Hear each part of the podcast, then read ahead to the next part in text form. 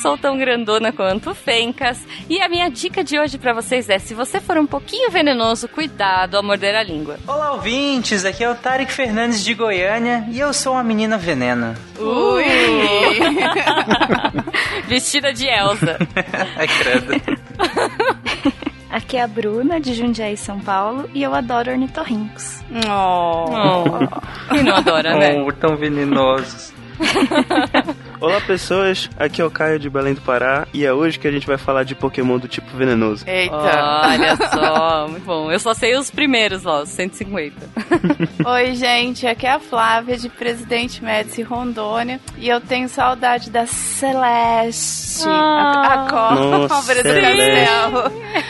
Ratinho bom. Caramba. Adorava. Gostava Muito da Celeste bom. também. Diga as passas, Catarina, aqui é Marcelo Guaxinim. Tem uma cobra na minha bota. Ah, que clássico.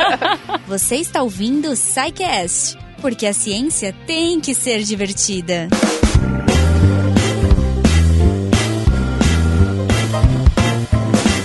Queridões! Estou aqui com a difícil tarefa de substituir Fenquinhas como host, porque hoje, assim, não vamos denunciar, né? Mas alguém tá vendo Copa América. Ao vivo, tá? Ao vivo. Ao vivo, é. Em loco, Qual é o jogo de hoje? Colômbia e Catar. Qua- Catar, ca- porque Catar Ah, é super Devia América, estar na né? promoção isso Pois aí, é, mas vamos tava lá. jogando Japão também, eu não, não sei mais Então, nada. Japão e Catar na Copa América. Gente, o que, que aconteceu com o mapa? Não é? Vocês faltaram nessa aula? Você que é professor de geografia? pois é. É igual o irmão do Jorel, que o Japão agora é do lado do, do Brasil. Seleções amigas foram convidadas, mas não é o caso de hoje. Vambora. Ok. Nós não viemos para falar de amigos. Hoje nós viemos falar de animaizinhos peçonhentos, animaizinhos venenosos. É a mesma coisa, não é? Saberemos de tudo hoje sobre isso. E espero que vocês não tenham aflição como eu, porque senão vocês vão dormir achando que tem alguma coisa subindo em você. Então, ouvintes que forem sensíveis, já fiquem atentos, cuidado, né? E boa sorte pra gente. Estamos aqui para fazer mais um episódio incrível, maravilhindo, com o apoio da Fiocruz. Yay! Ei! gente, sério, eu fico muito feliz quando a gente tem podcast da Fiocruz, porque todos são super interessantes. É um pouco aflitivos, eu devo dizer que a gente vai ficar com aflição nesse episódio. Mas, assim, é, essa parceria foi muito bacana. Eu espero que, putz, a gente feche muito mais parcerias no futuro, porque eu, eu tô adorando, assim. Então, pessoas lindas, amem a Fiocruz nas redes sociais também, agradeçam a eles, porque graças a eles vocês terão dois sidecasts essa semana. Olha só, um comigo e provavelmente um com Fenquinhas. Eba! Vamos lá, gente. Então, primeira coisa. Eu falei animais peçonhentos e venenosos. É a mesma coisa, né? É, na verdade não é não. O quê?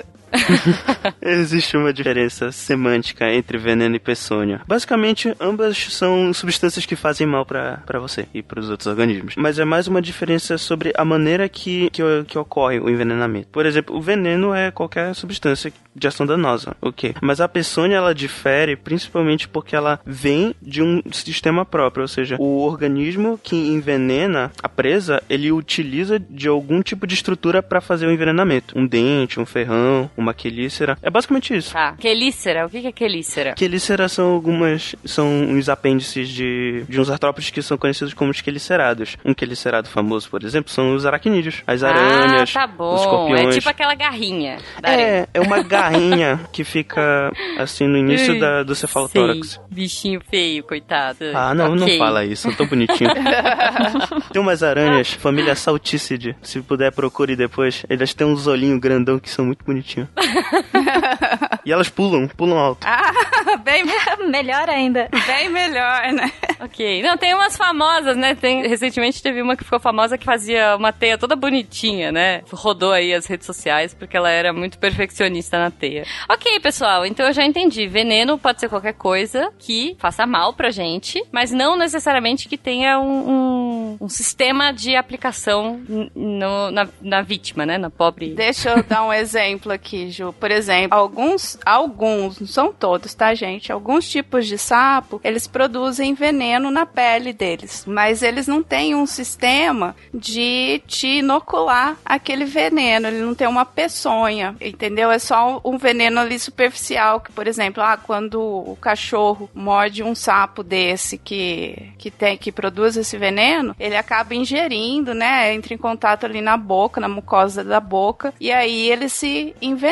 Então, assim, não o, tem o veneno no animal, porém a gente tem que o espremer, morder, alguma coisa para aquele veneno ficar disponível. Já o animal peçonhento, não, ele é capaz de te inocular aquele, aquele veneno. E, e é interessante que, pensando no, no, sentido evolutivo, é um grande salto. Não que seja extremamente mais eficiente, por assim dizer, mas é, é interessante pensar na, na diferença. Por exemplo, a Flávia citou o, o sapo, né? Quando um, o cachorro, inclusive tem muito acidente, né, com cachorro e sapo, quando o cachorro pega um, morde um sapo desse, ele se, se envenena, né, por conta disso, um, um das coisas que a gente faz rapidamente é, é lavar a boca do cachorro, né, pra justamente tirar a, a, essa a quantidade de veneno e ele para de absorver e aí a gente faz o tratamento sintomático ou que que tiver no, no, no, no padrão a, a, seguir. Mas assim, você lavou, você tirou a maioria. No caso de uma inoculação, você não tem como fazer isso, porque o animal ele inoculou direto ou direto no seu músculo, que vai ser drenado para sua corrente sanguínea rapidamente, ou às vezes até direto na sua corrente sanguínea, dependendo da profundidade que atingir ou do lugar que ele conseguir, que ele conseguir atingir. E aí tem inclusive pessoas que tentam sugar, né, fazer um monte de coisa, mas que não faz nenhum sentido, porque se atingir o, o, o seu músculo músculo, a drenagem é muito rápida, ou se atingiu direto a corrente sanguínea também, é, vai acontecer muito rápido, então não adianta nada ficar lá sugando lá. Como... Mas é uma questão meio de desespero, né? De inoculou oh, um negócio, imagina, você tá gente. lá no meio do mato, você.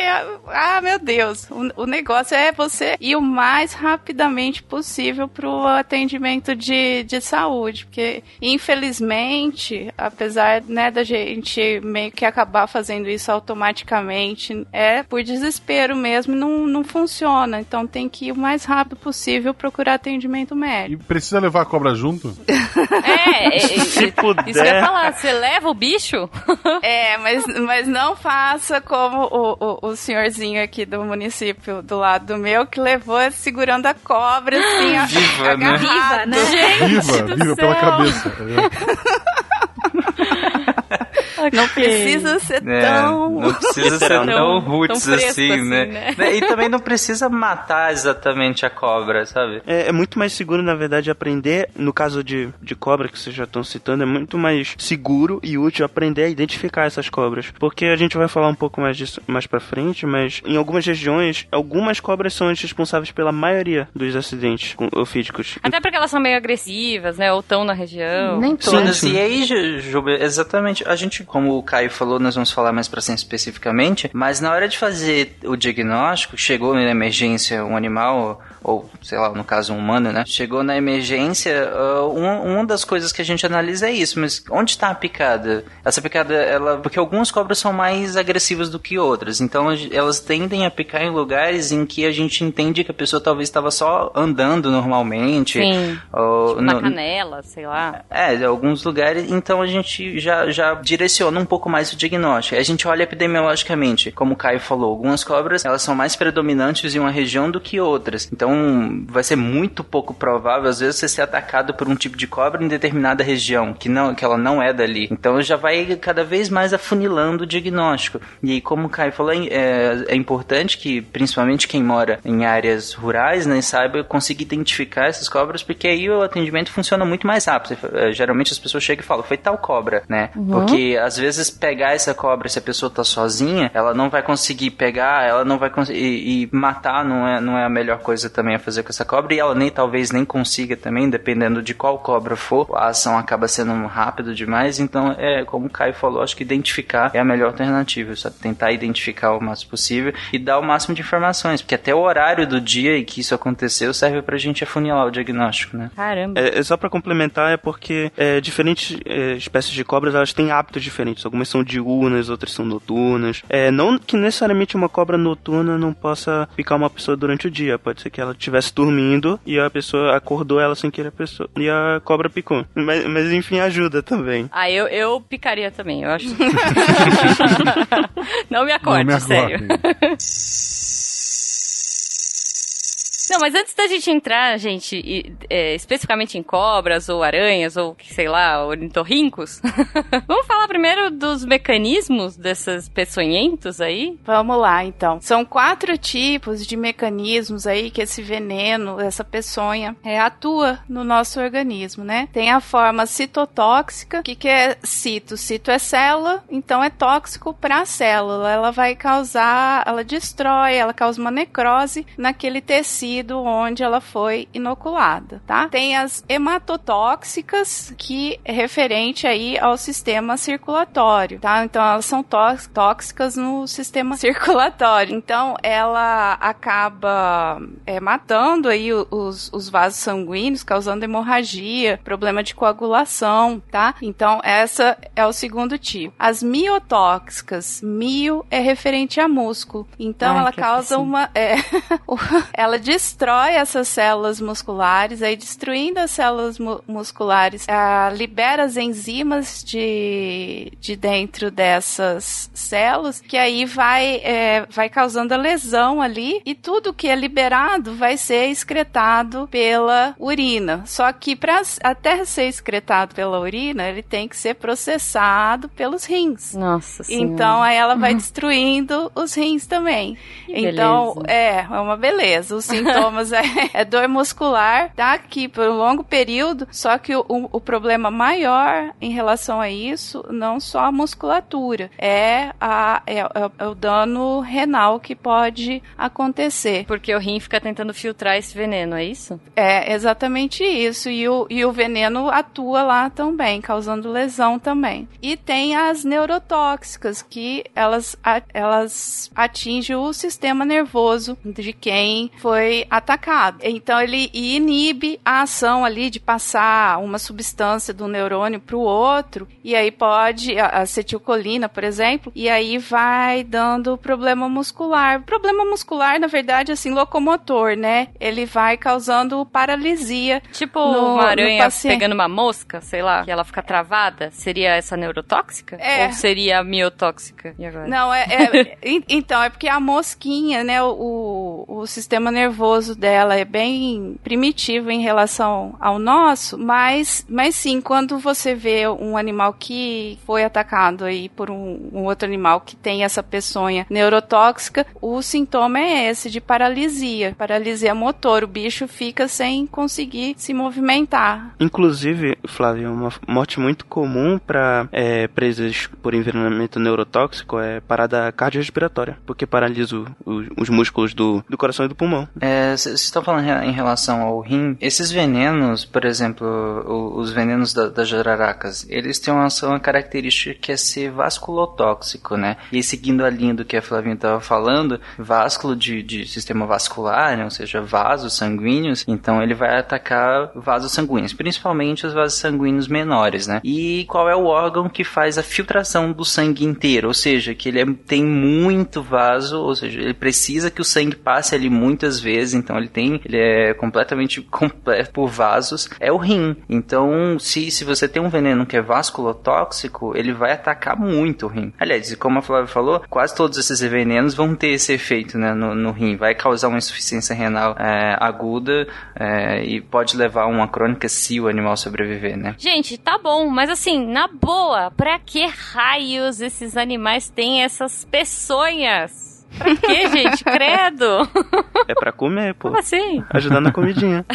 Eles são predadores, né? E é assim que eles pegam as presas deles. Tá. E, e é legal pensando de novo evolutivamente, como, que, que eu acho muito legal pensar tudo isso sempre tendo evolução de fundo, né? Pensando evolutivamente, a gente consegue entender por que que certos animais têm um certo tipo de peçonha que funciona de um jeito específico, não é aleatório. O local onde esse animal tá, o tipo de presa que, que ele preza, ou o tipo de, de predador que ele se, se, defende, a umidade do ambiente, às vezes, dependendo, tudo influencia, todo o habitat dele influencia no tipo de veneno que esse animal tem. Então, se ele precisa de uma presa que corre muito rápido, por exemplo, ou que pode se evadir rapidamente, pode voar, por exemplo, rapidamente, ele vai precisar de, um, de uma inoculação rápida e de, uma, de um veneno que paralisa essa presa muito rapidamente, né? Porque a, a principal presa dele tem essa característica. Então, toda vez quando a gente estiver descrevendo aqui os venenos mais, a, mais pra frente, pensa sempre nesse sentido evolutivo. Tudo que, toda, todas as ações, elas têm um sentido evolutivo. Elas têm um sentido do porquê e ela tá ligada ao habitat, ao tipo de presa, ao tipo de predador que tem, que tem interagindo nesse habitat. E, e vale ressaltar também que a gente falou um pouco agora da função evolutiva da, da peçonha. Mas claro que também que tem os animais que são venenosos e como eles não utilizam o veneno para predar, para caçar outros animais, no caso desses animais, assim como de outros,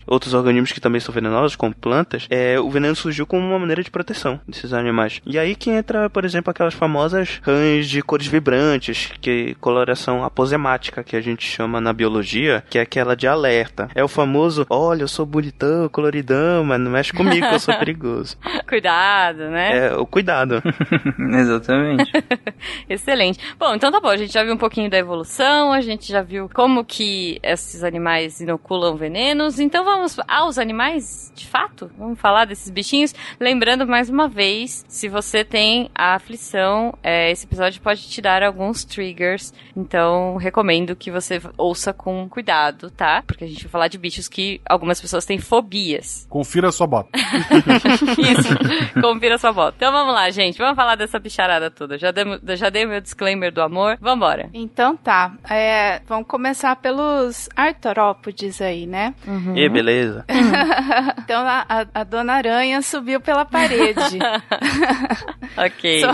Enquanto ela não subir na minha perna, tá bom. Tá tudo certo. Se você ouvir prestar atenção em volta agora, tem uma aranha perto de você. Um beijo. Ai, muito provavelmente, né? Olha, olha no... gravando no escuro, não fala isso. Olha no canto, no cantinho, aquele cantinho do quarto, entre com o teto. Naquela quina. Naquela quina. Onde mora pé, do lado oposto, onde mora a largatixa. Exato. Não, mas olha, eu, eu, eu, até gosto de aranhas, essas veias pequenininhas que ficam na, no, na quina, porque elas comem pernilongo, eu acho. Não, não, não tirei a minha ilusão. Se ela não come, não falei nada. Quem come? Porque não, eu a... deixo elas lá por causa disso. Então, Gil, a gente tem, assim, aproximadamente 45 mil espécies de aranhas. Okay. Entendeu? então, e aqui no Brasil de importância mesmo, que elas são mais perigosas, são duas só. Entendeu? Dá pra dar uma respirada. Ah, é, né, gente? E ela tá lá de boa. Eu costumo dar nome, porque aí elas ficam menos ameaçadoras. Geralmente elas chamam Genoveva, tá? É, já, já, e, e, a Clo Clotilde, não, como que é? Charlotte, pô. Charlotte, é. pois é. Famoso nome de aranha. Tá bom, duas perigosas. Vamos lá, qual que a gente tem que fugir? É a armadilha que geralmente você nem vai ter que fugir dela, é só você não chegar lá no canto dela, porque ela vive em pilha de lenha, em amontoado de, material orgânico, né, na área de mato e na cidade em construções, tá? Então ela não faz teia, ela fica escondidinha lá no canto. Ela ainda, quando, quando a gente chega perto, coisa assim, ela, ela tem esse nome por causa disso. Ela se arma primeiro. Ela levanta os quatro bracinhos bracinhos da frente, falar: Nossa. Ei, vai para trás que eu tô aqui. Entendeu? E, e aí ela balança, ela mexe as quelíceras dela, aqueles dois apêndicezinhos que fica aparecendo no canto da boca dela, né? Então, assim, ela é, tem. Você tem que ir lá no cantinho. Ela ainda dá um aviso, né? Ela Pô. avisa que tá, né? Não chega mais perto. E se, e se você não é, retroceder, aí ela ataca. Essa ela pula mesmo, pula. ela, Ai, ela se arma, pula, e aí ela inocula a, a peçonha dela. Mata você. Uhum. Tá? Ela mata? Não, ah. assim. Acho que só crianças muito pequenas, né? Que pesam menos, assim, que a dose pode ser mais perigosa, mais fatal. Uhum. Isso. Então é melhor pesar mais. Olha aí que beleza. Mas... Vou, vou usar isso pra minha dieta, hein? Que perspectiva, não? Mas de qualquer maneira vai doer muito e vai inchar bastante. Sim. É, Tá. e, e- e ela pode, pode realmente ser fatal para indivíduos assim com um peso menor se não for socorrido a tempo, né? Ah, e, e- e gente mais velha, mais debilitada, que o corpo não tá funcionando, porque ela é uma toxina neurotóxica. Então, ela vai causando lesões aí na, no, no tecido nervoso da, da pessoa, e igual o, o Caio falou, né, que podendo chegar e dar uma parada cardiovascular e tudo mais. Então, assim, se foi é, mordido por, por aranha, né, vai pro hospital para essa especificamente. Ela tem, tem um soro específico que eles vão fazer a, a aplicação no paciente. Então, assim, se ela se teve toda essa situação e você conseguiu ver que a aranha te atacou, é, é aranha armadeira, tá? Então você já pode ir no pronto-socorro com essa informação para eles fazerem o tratamento. Dependendo se for um adulto, jovem, saudável, eles vão fazer o tratamento sintomático, né? Do que você tá sentindo, né? Ah, tô com dor aqui no braço, a musculatura tá assim, assim, assado. Eles vão, eles vão fazer um tratamento para te aliviar a dor e tudo mais. Agora, se for uma, uma pessoa, uma criança, ou, ou dependendo de qual outros si- sintomas clínicos aí você estiver apresentando, eles vão fazer a aplicação do soro específico para o tratamento. É, ela, de modo geral, ela, co- como nós falamos, ela não, não, não chega a evoluir a óbito tão fácil assim, exceto crianças pequenas, ou, como a Flávia falou, alguma pessoa um pouco, às vezes um pouco mais velha, que tenha que seja um cardiopata, né? Que tenha um problema cardíaco, né? Porque ela causa o que a gente chama de fibrilação. É, o coração, ele vai soltar o impulso nervoso, ele, ele- só que ele não vai conseguir contrair. Então, por mais que ele esteja disparando o impulso para contrair, ele não consegue contrair. Então, você tem um problema na, na circulação desse sangue. Ele vai ficar fibrilando, mas não, não consegue perfundir esse sangue, né? Consegue fazer esse sangue circular. Flá, você comentou que quando você chega no, no pronto-socorro, você é tratado com soro. Como é que é feito esse soro, no caso da aranha? É a mesma? É, é um soro com cada uma? Você é, ferve a aranha? Sei lá. tipo, homeopatia É de isso aranha. mesmo. Toma essa água aqui com aranha diluída. Isso, aranha diluída. Lágrimas de aranha. Olha, não dá ideia, Jujuba, por favor. Depois que começa a vender essa homeopatia de aranha, não é, dá é, ideia. não dá- é é verdade, não dá ideia, não. Não funciona, tá, gente? Vamos lá. Não, va- vamos pro soro. O que funciona, o que é efetivo. Como é feito um soro de, de aranha, no caso? Bem, é, qualquer soro, ele é feito especificamente para algum, pra algum tipo de, de animal. Porque, como a gente falou no início do programa, são vários tipos diferentes de veneno e cada animal tem venenos específicos. Como a, a, a Flávia já falou, o veneno das aranhas armadeiras é neurotóxico. Então precisa de ser um soro é, produzido a partir do veneno neurotóxico da, a- das aranhas armadeiras. Por exemplo, você não pode usar um soro de, de serpente neurotóxica para tratar, pra tratar picada de aranha. Não é assim, não é soro neurotóxico. Soro. Não. Não. Até Entendi. porque, como nós É- aprendemos lá no SciCast de imunologia, a gente. ah, os anticorpos eles têm uma certa especificidade. Então, o soro ele é basicamente isso. Quando você entra em contato com esse tipo de substância, como nós explicamos também lá no, no, no SciCast de imunologia, o seu corpo vai produzir uma resposta, né? Ele vai produzir anticorpo e tudo mais. A questão é que aqui nesse caso, você não tem tempo para isso. Ele, seu corpo não vai produzir a tempo de, de conseguir se proteger da, da, da toxina. Pode ser que não produza tempo de você se proteger da, da toxina. Então você já, no caso, já toma esse, esse, esses anticorpos já prontos. E aí eles vão lutar contra, contra a toxina por vários mecanismos que nós também explicamos lá no cast de, de imunologia. É, então você já coloca ele já pré-formado. Você não precisa fazer esses anticorpos naquele momento, né? Entendi. Por isso que é importante que seja do bicho que te picou, Sim, porque é né? específico. então ele vai ser específico para aquele animal. A base do soro é, ela é essa para todos. É basicamente essa para todos os soros, né? O, o que vai diferenciar é quantidades, o que vai diferenciar é onde esse soro é produzido, em, em que espécime ele é produzido. Mu- muitos soros são produzidos, por exemplo, em equinos, né? E claro, para qual tipo de, de toxina que a gente está falando, né? Para qual tipo de animal. Legal. Mas soro, então assim, quando a gente fala soro de aranha, soro de cobra, é mais ou menos o mesmo processo, mas cada um é específico pro animal. Foi, você foi picado. Exatamente. Até, até porque, Jujuba, as toxinas também são diferentes. Cada animal produz a sua. E às vezes é uma mistura de várias substâncias, às vezes não se sabe nem direito exatamente como é o mecanismo, justamente por conta disso, porque é mais de uma toxina misturada, então não dá para ser o mesmo soro, porque cada um é uma substância diferente. É, às vezes a gente fala aqui, inclusive, pegando esse gancho, às vezes a gente fala em ah, o veneno da aranha armadeira, o veneno da, da aranha marrom, como nós vamos falar em seguida. Mas é, é, só para as pessoas entenderem, quando a gente fala em veneno ou, ou em peçonha aqui, são uma série de toxinas, são muitas toxinas e a maioria nem está descrita. A gente entende algumas, as, as, as, principais, né, as que causam os principais danos, a gente te, entende algumas delas e o soro é produzido em cima da resposta do corpo a isso. Então a gente não fica olhando exatamente para qual toxina aquele anticorpo, tá agindo, aquele anticorpo está agindo. Então, porque são muitas mesmo, para cada animal. E às vezes de um animal para o outro, da mesma espécie, tem diferenças também. Então a gente, a gente não fica procurando exatamente qual foi a toxina. São muitas toxinas. E, e, tem uma situação, Ju, igual assim, ah, não deu pra eu identificar qual foi o animal especificamente, né? Ah, foi uma aranha. Ah, foi uma cobra, mas então tem um soro é, para cobras. Ah, né? tá. É tipo um coringa.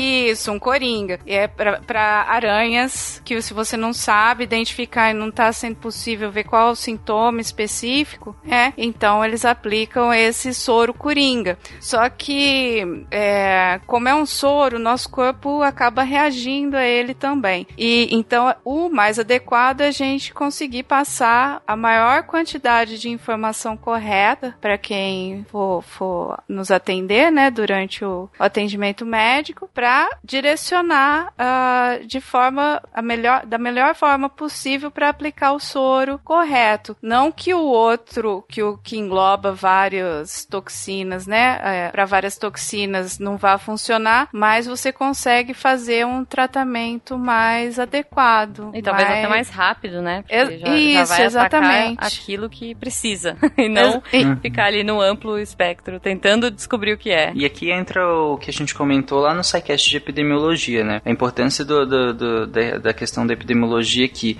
que, como a Flávia falou, nem sempre você tem tempo de ficar tentando é, diferenciar. Às vezes vem com muito pouca informação, é, então você se baseia na epidemiologia mesmo. Se naquela região o, os dados epidemiológicos indicam que a grande chance de ser X animal, X ou Y, Z animais, você faz um blend ali do, do mais ou menos do, do, do, soro e já vem pronto, né? E você usa pelo menos para tentar estabilizar, né? Eu só queria falar que é importante ressaltar que esse soro genético ele é sempre o último caso. É muito importante a pessoa tentar coletar o máximo de informações possíveis e entregar à pessoa que vai administrar o soro nela. Como vocês falaram, nem sempre é possível, mas é, é bom enfatizar isso. Às vezes, como é um soro genérico, ele pode acarretar alguns outros pequenos problemas e tal, então é sempre de bom, de bom tom tentar armazenar o máximo de informações possíveis. Uma selfie com, com um animal. selfie, selfie é uma boa. Selfie é uma Não boa. façam isso. Ai, fui picado. Até porque pensem, vocês estão, a gente está colocando uma proteína de outro animal dentro da gente. E, e como a Flávia falou, o nosso, corpo, o nosso próprio corpo vai tentar lutar também contra isso. É uma proteína estranha que está entrando em você. Então tem que ser usado com muito cuidado também. Bom, gente, vamos, vamos seguir os nossos bichinhos lindos aqui, que eu já tô com a aflição da armadeira. Espero que seja a pior que a gente vai encontrar aqui. então, tem a aranha marrom, que é. Ah, eu sei, é uma bem pequenininha. É, ela é bem pequenininha. Mesmo. Assim, não é tão pequenininha assim. Tem um monte de aranha menor que ela.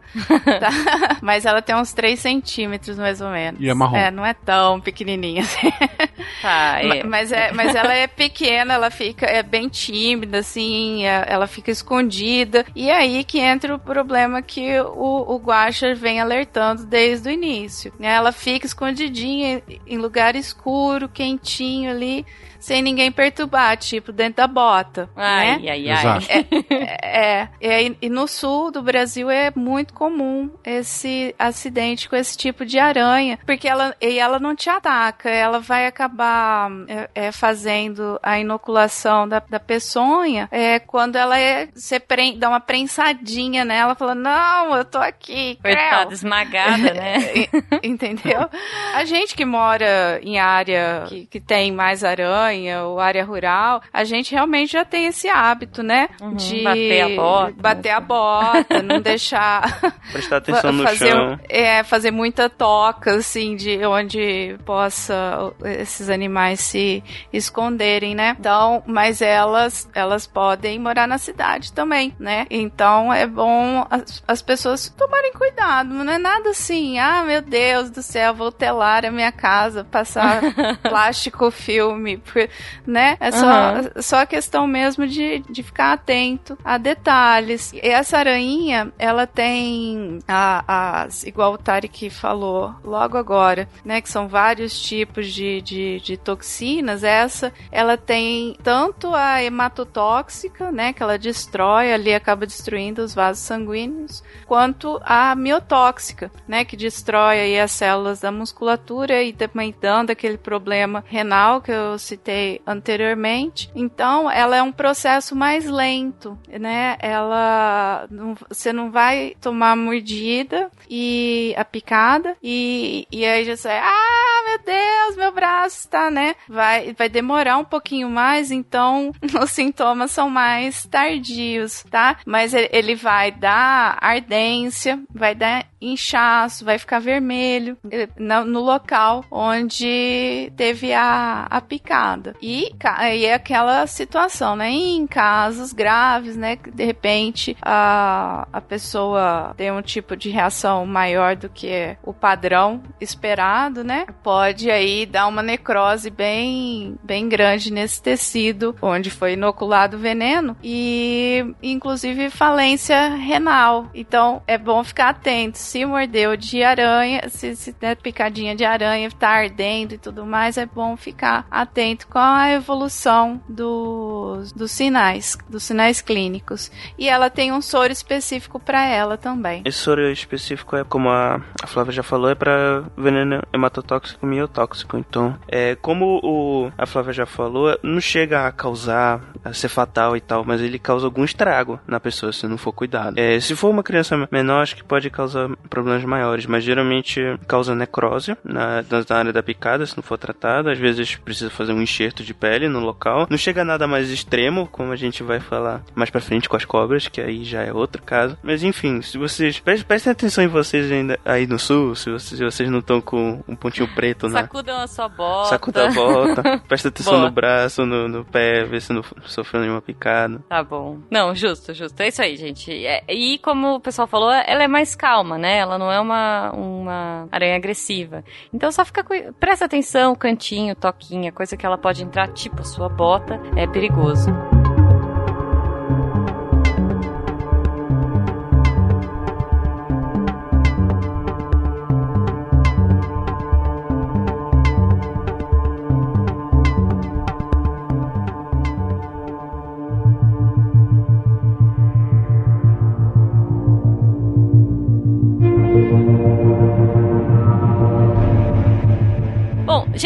Acho que agora a gente vai falar da, da que, pra mim, é quando você fala aranha, é a que vem na minha cabeça. Que é. É caranguejeira. Caranguejeira. Cara, que bichinho Cara, feio. eu tinha um medo disso quando eu morava no Nossa, Pará e eu era eu- pequeno. Uma entrou na minha casa uma vez. Eu tava sem óculos, eu fui tomar banho de manhã. E aí eu olhei no box, eu vi um treco esquisito. Voltei pra. A sorte foi essa, né? Eu voltei, peguei o óculos e vi, era uma bichinha dessa.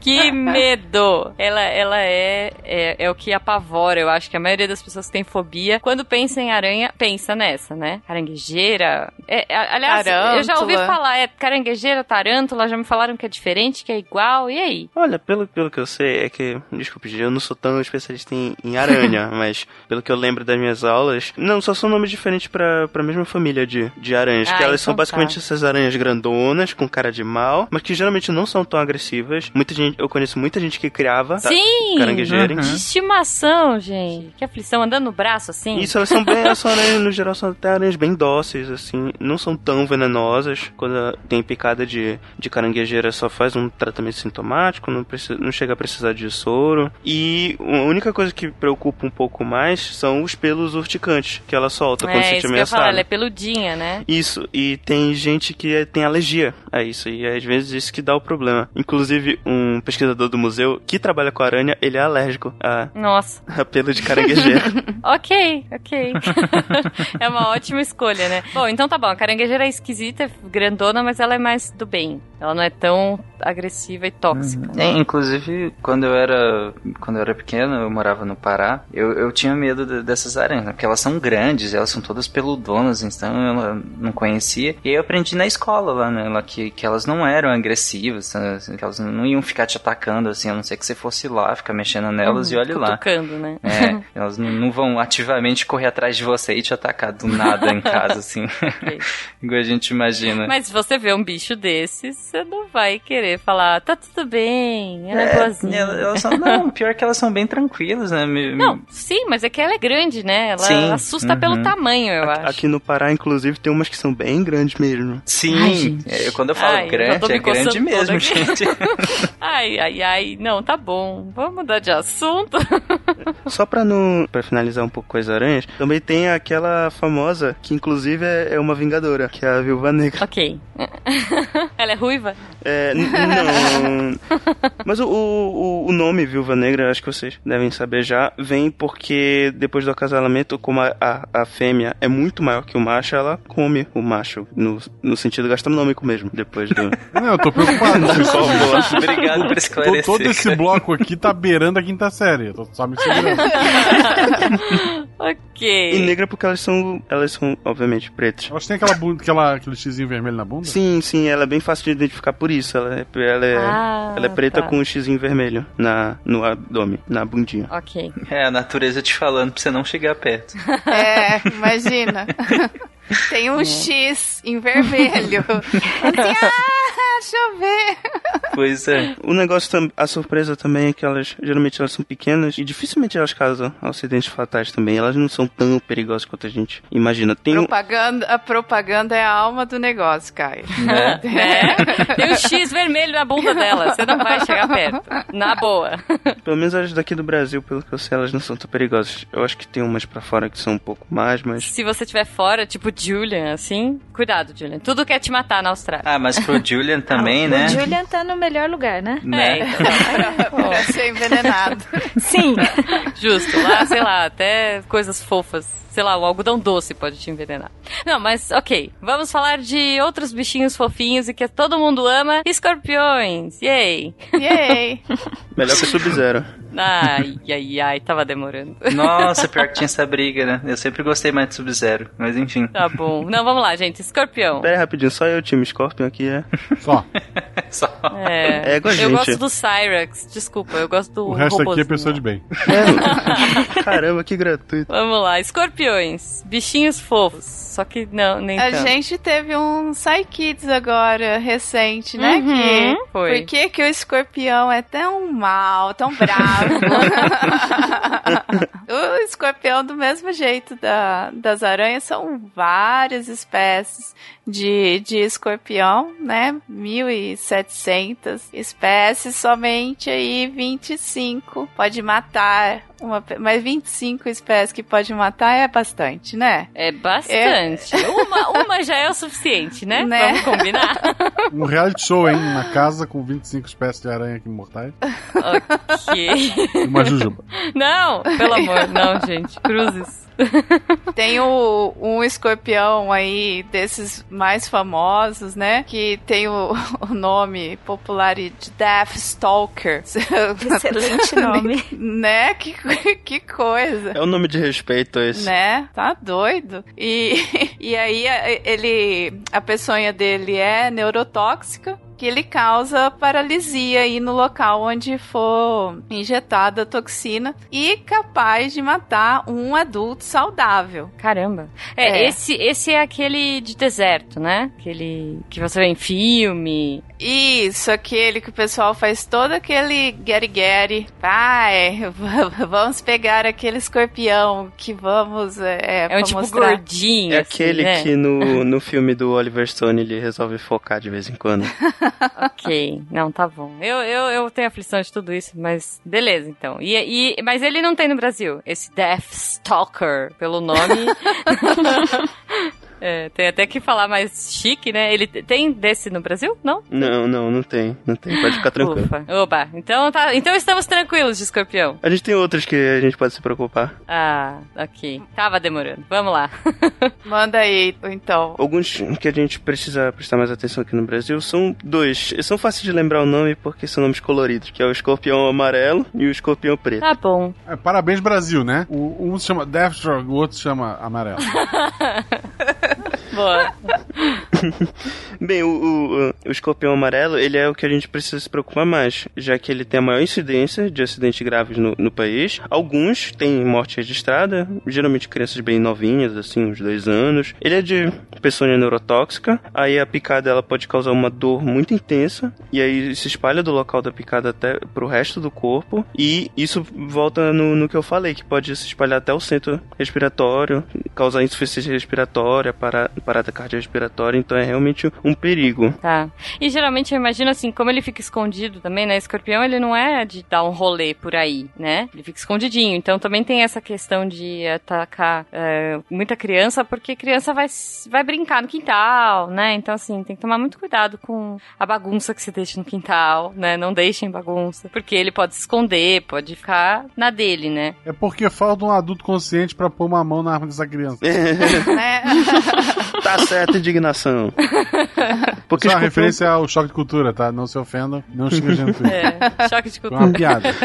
E também escorpião é um bicho bonito, né? Chama atenção, a criança olha, olha só que. Veja bem, né? A criança Ok. chama, vê atenção, É, chama é, atenção. é verdade, é verdade. Inclusive, é, aproveitando esse gancho aqui, eu gostaria de deixar uma dica visual muito, muito legal e para você aprender a identificar quando um escorpião ele é perigoso e quando ele não é muito perigoso. É, é só vocês imaginarem o seguinte: o ferrão no, no final da cauda do escorpião, ele faz parte de uma estrutura chamada telson. Telson. Telson. Telson, Telson. É, Tá. parece nome de gente, Eu Telson. estudei com É. o Delson. Vamos lá. Prazer, Telson. Ok. E, e também tem as garrinhas do escorpião. Essas duas estruturas que a gente tem que prestar atenção. Por quê? É, geralmente quando o escorpião ele não é perigoso, ele tem o, o telson do ferrão bem fininho assim e as garrinhas bem grandes assim, parecendo caranguejo, sabe? É porque esse caranguejo... Esse caranguejo é ótimo. É porque esse escorpião, ele geralmente usa essas garras para capturar as presas. Ele não, se, ele não utiliza tanto veneno. O- aí o problema é quando você vê um escorpião que tem as garras bem fininhas e o telson bem parrudo, assim, grande. Tá, Esse aí porque o- ali tem muito veneno. Ali tem muito veneno Pra- e ele utiliza mais. Então é uma boa dica. Tá bom. Bom, é, se eu ver um bichinho desses, eu vou sair correndo. Não vou nem ter tempo de ver Telson, de ver garra, mas ok. Fica a dica. Mas como o Caio falou no, no, no Brasil, como a gente tem até uma limitação em relação a quais tipos de escorpiões nós temos aqui, né? O escorpião amarelo, que é o que acontece a maior parte, pelo menos a maior parte relatada de acidentes que nós temos, é com escorpião amarelo e geralmente com criança, né? É aqui em Goiânia, inclusive, tem muito acidente por conta de lotes, lotes baldios, né? Que fica às vezes com lixo entulhado, então em algumas épocas do ano acaba tendo aumentando o, o número de acidentes com principalmente claro, sempre com criança, né? E pequenos animais também, porque dependendo do animal, ele acaba por curiosidade é, indo lá mexer com o animal e acaba sendo sendo picado. Inclusive, é, por falar em pequenos animais, boa parte dos, dos acidentes, a Flávia lá atrás citou acidentes com cães e, e, é, em relação a sapos, né? E aí depois eu falei de, de acidentes também, eu citei cães também. Gato geralmente tem menos acidentes em, em relação aos cães, justamente por, por essa questão da, de mexer com o animal. De, de, da, de, da gaiatice do gato. Né? Exatamente. Né? Se o Pencas estivesse aqui, ele justificaria com algo, algo falando mal dos, pro, dos pobres gatinhos. abobrinha muito. Sim, sim. Mas o, o, gato, ele tem de ser mais, né, mais esperto nesse sentido de, de não ficar lá mexendo, ou se mexe muito rápido e sai. É diferente do cão, que às vezes, né, é ligeiro, demora né? mais e fica e vai brincar e tudo mais. Sim. Então os acidentes tendem a acontecer mais com, com, com cachorro, né? pensando no, é, não, nos cara, animais é, domésticos. O cachorro tem, uma, tem essa mania, né? Eu, você falou da armadeira, eu lembrei agora. Eu tinha uma Weimaraner, que ela, uma vez a gente pegou ela brincando com uma armadeira, e ela já tava, tipo, quase dando bote, e aí sorte que a gente viu e jogou. O meu pai tava limpando a piscina, e aí ele jogou o negócio da piscina, sabe? Pegar folha em cima dela, mas assim, era certeiro. Ela ia catar o focinho da cachorra. Uhum, pois mas, é, e acaba acontecendo mais. Então, eu, eu, geralmente é pequenos animais, cachorro, geralmente, e criança que também, criança e cachorro pequena, mesma coisa, né? Então. Olha esse time. A gente não diferencia tanto assim, né? como, e, e, como o próprio Fernando César, que é o nosso querido médico aqui do SciCast, fala, a pediatria está muito próxima da medicina veterinária. ok. Bom, tá bom, gente. Então, é, antes que o Tarek se enrole mais, porque ele é o nosso amante do Psykids, vamos para os próximos animaizinhos aí, perigosos? Vamos sair do escorpião? Ainda, ainda não, calma, ainda não. Ah, não, não se precipite. Que aflição, que eu tô me coçando de aflição. É, inclusive, só uma última observação. O Caio estava falando em relação ao, ao, veneno do escorpião amarelo. E por que, que ele é tão problemático, né? Por que, que, que ele causa tantos acidentes assim? Porque ele tem dois efeitos que são que é interessante, que ele é tanto adrenérgico quanto colinérgico. Adrenérgico é mediado por adrenalina, né? E colinérgico mediado por acetilcolina. Então ele vai gerar uma série de, de, de sinais clínicos no, no animal, ou uma série de sintomas e sinais clínicos no ser humano, que podem parecer contraditórios, de tão malucos que ele é. Então ele pode gerar tanto em certo momento um ataque cardíaco, um aumento da pressão arterial, é, uma arritmia cardíaca, quanto ele também pode causar um, uma bradicardia depois. E aí você tem uma diminuição. Então o corpo ele, ele segue por esses dois caminhos de tão, tão bagunçado, por assim dizer, tentando simplificar né, a ação do veneno, de tão bagunçado que fica a nossa comunicação celular. Né? A comunicação entre as células fica bagunçada e aí causa esses, essa série de efeitos que pode evoluir para o óbito. Né? Inclusive, como eu falei anteriormente, o escorpião amarelo é o que causa maior incidência de acidentes graves. Isso ocorre justamente porque ele tem hábito urbano, ou seja, ele pode estar no terreno baldio, perto da lata de lixo, ou no, no quintal de alguma casa. Então, por isso que a gente tem que. O seu lado estar... agora. Para, Guaxa. Que aflição. É o que a gente chama na, na, na epidemiologia de animais sinantrópicos, né? Eles estão eles estão próximos da gente no ambiente urbano e eles aprenderam a viver muito próximos de nós, né? E aí é claro que vai acabar gerando acidentes eventualmente, né? É, a gente gera acidente entre nós humanos o tempo todo porque a gente está próximo demais um dos outros. E aí é óbvio que com os animais acaba gerando a mesma coisa. Mas Ju, sabe o que você pode fazer para evitar todo esse problema na sua casa? Hum. Adotar uma galinha. Olha! Como assim adotar uma galinha? Gente, ga galinha é caçadora de escorpião. Pensa num bicho assim, bota de ovo. uma eficiência e bota, e bota ovo. ovo. Maravilhoso. Popó Scorpion Killer. É, olha é, aí. Então, assim, é, é, lógico que você não vai criar galinha num centro urbano onde tem zoneamento até, né? Nossa, Olha que eu conheço, hein? Vou pôr da minha cama. é, não, mas tem, tem umas regras, né? Umas leis da vigilância sanitária que não, que não permite.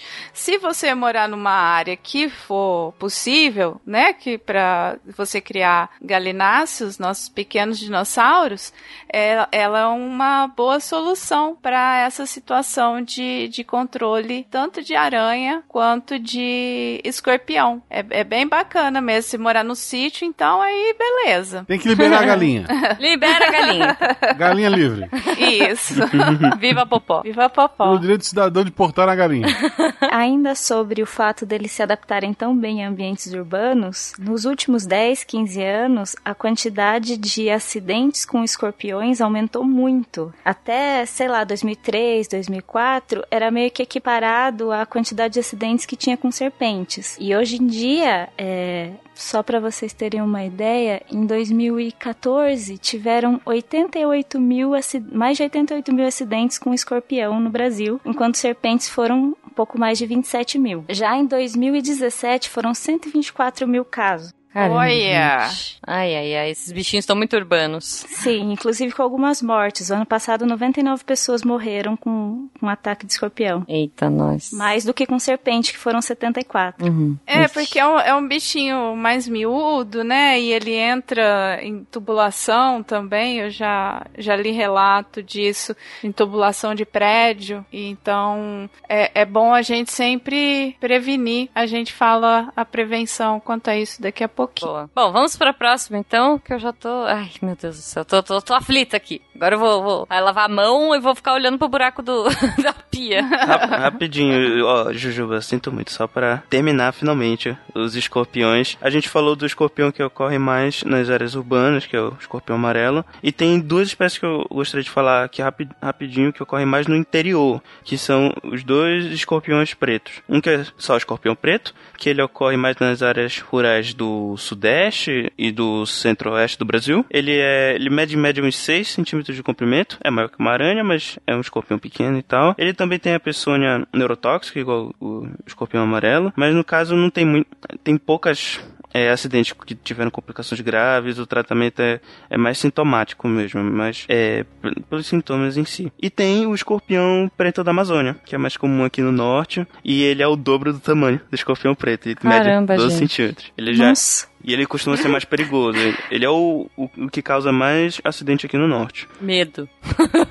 é, geralmente fica nas áreas rurais também, área de mata e tal. Mas ainda é um pouco perigoso, porque aqui, por exemplo, aqui em Belém tem muito, tem algumas áreas que são resquícios de, de mata de floresta, da, da floresta amazônica, tem algumas, os parques. Então, de vez em quando aparecem uns escorpiões lá. Tem alguns acidentes aqui e ali. Ele é mais perigoso que o escorpião preto, chega a ser tão perigoso quanto o escorpião amarelo e tal. Mas aí, para quem não tá no norte, não precisa se preocupar com ele. Se preocupe mais com o escorpião Oba! amarelo.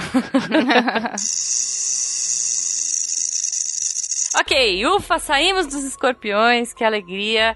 Agora acho que vai, só vai vir coisa tranquila, né, gente? Vamos lá. Então, Ju, aí tem as lacraias, as vespas, as abelhas, as formigas, e aí cada uma com o seu é, veneninho, sua toxina de uma forma diferente. Porém, elas dão mais problema assim quando você sofre um ataque massivo, né? Por exemplo, um ataque de abelha, um vespeiro, e ou, ou você se você tem alergia àquele, àquele veneno, aquele anima, aquela peçonha daquele animal, né? Então assim, mas geralmente assim, você tomou uma picadinha de abelha, vai doer, mas vai, vai passar, né? Ou então tem, tem, tem formiga que pica, tem formiga que queima, né? Ela tem a, a toxina na própria pele e, e, e, acaba queimando a gente, mas aquilo ali é pontual, então é, não tem muito problema a não ser que seja um ataque massivo ou se, é, se você tiver alergia. Nesses dois casos aí tem que ir pro posto de, de saúde, aí pro pronto-socorro. Temos também as taturanas, aquelas lagartinhas, que pode ser tanto de tão lindinha, eu é adoro elas. Eu, eu é gosto também. É Mas ela queima, né? tanto de borboleta quanto de mariposa, tá? Então, eu conheço como mandruvá, aí tem maranduvá, bicho cabeludo, tem um monte de nome. Bom, põe aí no post como essa bichinha chama perto da sua Isso, região. Isso, como que você conhece aquela A lagarta? Que queima. Como que você chama ela? Uhum. Então, vem lagarta. é, né? Bicho que queima.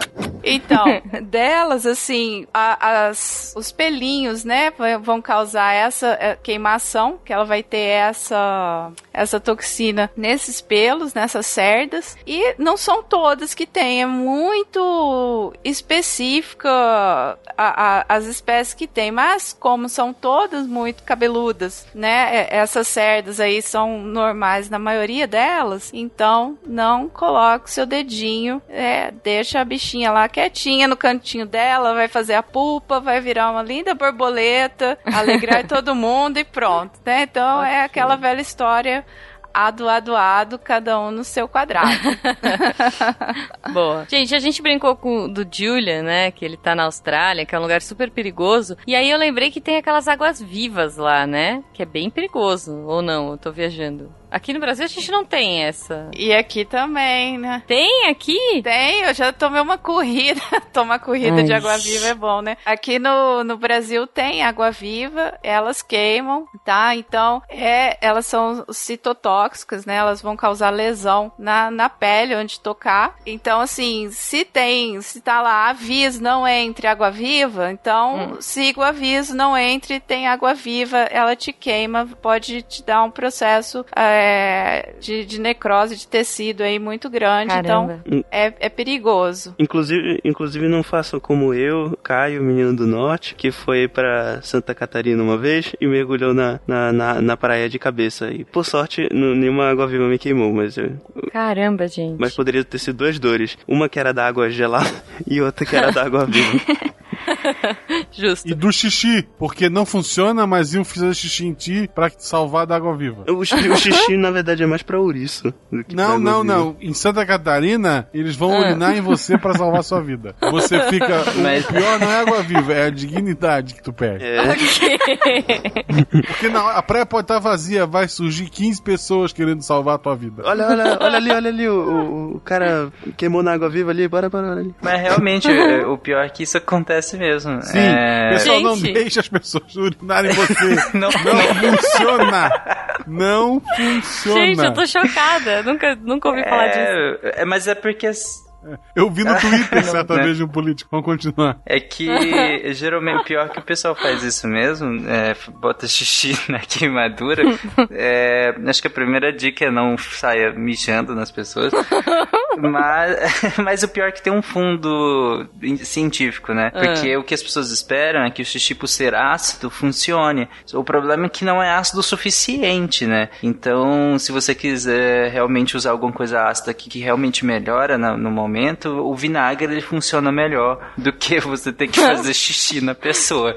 Gente, e... imagina você vai pra praia, leva o frango, a farofa e o vinagre, porque é, vai então, que... Então, não é legal. Ah, e nem, nem joga água doce também, porque pode piorar, tá? Ah, é? é geralmente Espalha, o pessoal pega a garrafinha de água, alguma coisa e tenta lavar porque acha, sei lá, que a água do mar não vai funcionar, mas é melhor pegar a água do mar e lavar abundantemente, né? Do que você pegar uma água doce e jogar, porque pode piorar. Mas as opções forem xixi ou água doce, escolha água doce. Inclusive, Inclusive eu já ouvi que a temperatura da urina dá uma aliviadinha, assim, por causa que ela é quentinha e tal. Ai, ai, ai. não sei, nunca testei. Tá bom, ok. Cada, cada um com seus, Fetiche, suas vambora. preferências aí, né? Aí eu ouvi isso de, de outrem, não, não, não. Tá bom, tá bom, não. Um primo, né? Tudo não bem, estamos Caio. aqui pra julgar, gente. não, mas olha só, eu tô chocada porque eu vi aqui na pauta Vespas do mar. Tipo, oi? Sim, é, acho que são os animais mais perigosos conhecidos, né? Sim. Gente, mas eu nunca vi isso. O que, que é uma vespa do mar? Esse é o Vou perigo. procurar no Google agora. É água viva hardcore. É uma água viva pequenininha. Mas ela voa? Se você considera a água um fluido e o ar um fluido. Pois é, por que vespa? Porque dói muito quando ela libera a toxina, é, além de doer bastante, a pessoa pode ter. É uma parada cardíaca, Caio, que pode ter? É parada cardiorrespiratória também. É. Caramba, gente. E você pode morrer assim em cinco minutos. O xixi aí, nesse caso. E se você não tiver a parada cardíaca, você vai estar com tanta dor que você não vai conseguir nadar e vai morrer afogado de qualquer forma. Nossa. ok. E pelo que eu sei, não é só uma. É bem mais de uma, geralmente, quando ocorre isso. É, o que eu tava vendo aqui, pelo que eu vi nas imagens, é, me corrijam, tá? Mas parece aquela do Procurando Nemo. Aquelas pequenininhas que eles saem pulando. É essa? Ai, toda alegrinha, né? É, que ela, é. a Dory vai pulando uma na outra e aí enrosca na, na... Se eu matasse as pessoas com toque, eu também nadaria felizinho. ok, bom, tá bom. Então, cuidado com as vespas do mar, gente. Beleza. E aonde tem vespa do mar? Do seu lado. Austrália. Ah, Onde ah lá, teria, ah Jujuba? Ah onde teria uma coisa chamada cubomedusa que mata tão que pode matar com tão bizarramente? Na Austrália, okay. obviamente. Julia, cuidado, Julia. Mais uma curiosidade, é, existem outros que têm esse formato, que são chamados de cubozoários, e tem uma que é bem pequenininha, ela tem assim um ou dois centímetros, que existe até uma chamada Síndrome de Irukandi, que é o nome de uma tribo aborígene na Austrália, porque eles descreviam que eles entravam no mar e ficavam doentes. E o que que era doente? Eles sentiam muita dor, vomitavam, tinha a sensação de desespero, eles achavam que eles iam morrer por causa da liberação de noradrenalina, subia a pressão. Aí um médico na década de 60 estava estudando e descobriu que eram essas água-vivas pequenininhas, de até 2 centímetros, que eles que encostavam neles eles não sabiam. E era isso Caramba. que causava a, toda essa, essa doença, Eu entre penso, aspas. O pessoal neles. tudo entrava na água e voltava morrendo de dor, né, com, com todos aqueles sintomas de liberação exacerbada de adrenalina, do nada, assim, simplesmente ter entrado, ter entrada na água, né? Caramba, bom, ok. Austrália, gente. Austrália, Austrália né? É. Não vamos precisar dizer muito, né? bom, ok, então saímos da água? Não! Ah. não sem antes não falar da nossa raia aqui, brasileiríssima, né? Linda, lá no chãozinho, parece que tá voando dentro da água. Ah, vamos abraçar a raia. Aí, pá, entra o ferrão dela dentro do seu peito, igual aconteceu com aquele Steve Irving, é o caçador de crocodilos. É, eu fiquei triste quando ele morreu, eu gostava muito do programa dele.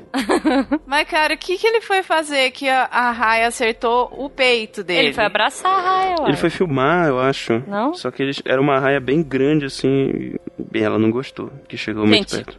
É, não, não esses caras têm cada ideia que, pelo amor de Deus, né? Então, aqui, aqui na região amazônica tem muito acidente com a raia, né? E geralmente, assim, porque os rios, eles fazem umas prainhas, vamos dizer assim. É, é praia mesmo, é de areia. Uhum. E, ela, e elas ficam na, na margem bem por baixo da areia. E aí você acaba pisando na raia e o espeto dela. O ferrão. É o ferrão. que aí inocula a peçonha no seu, no seu corpo, tá? É, é muito dolorido, tá? Causa necrose de tecido, tem que ser atendido assim o mais rápido possível, porque pode levar a óbito sim. Tá? Inclusive, se vocês forem em alguma dessas praias de água doce no norte, quando for alguma região que tem, pode ter água, água viva já.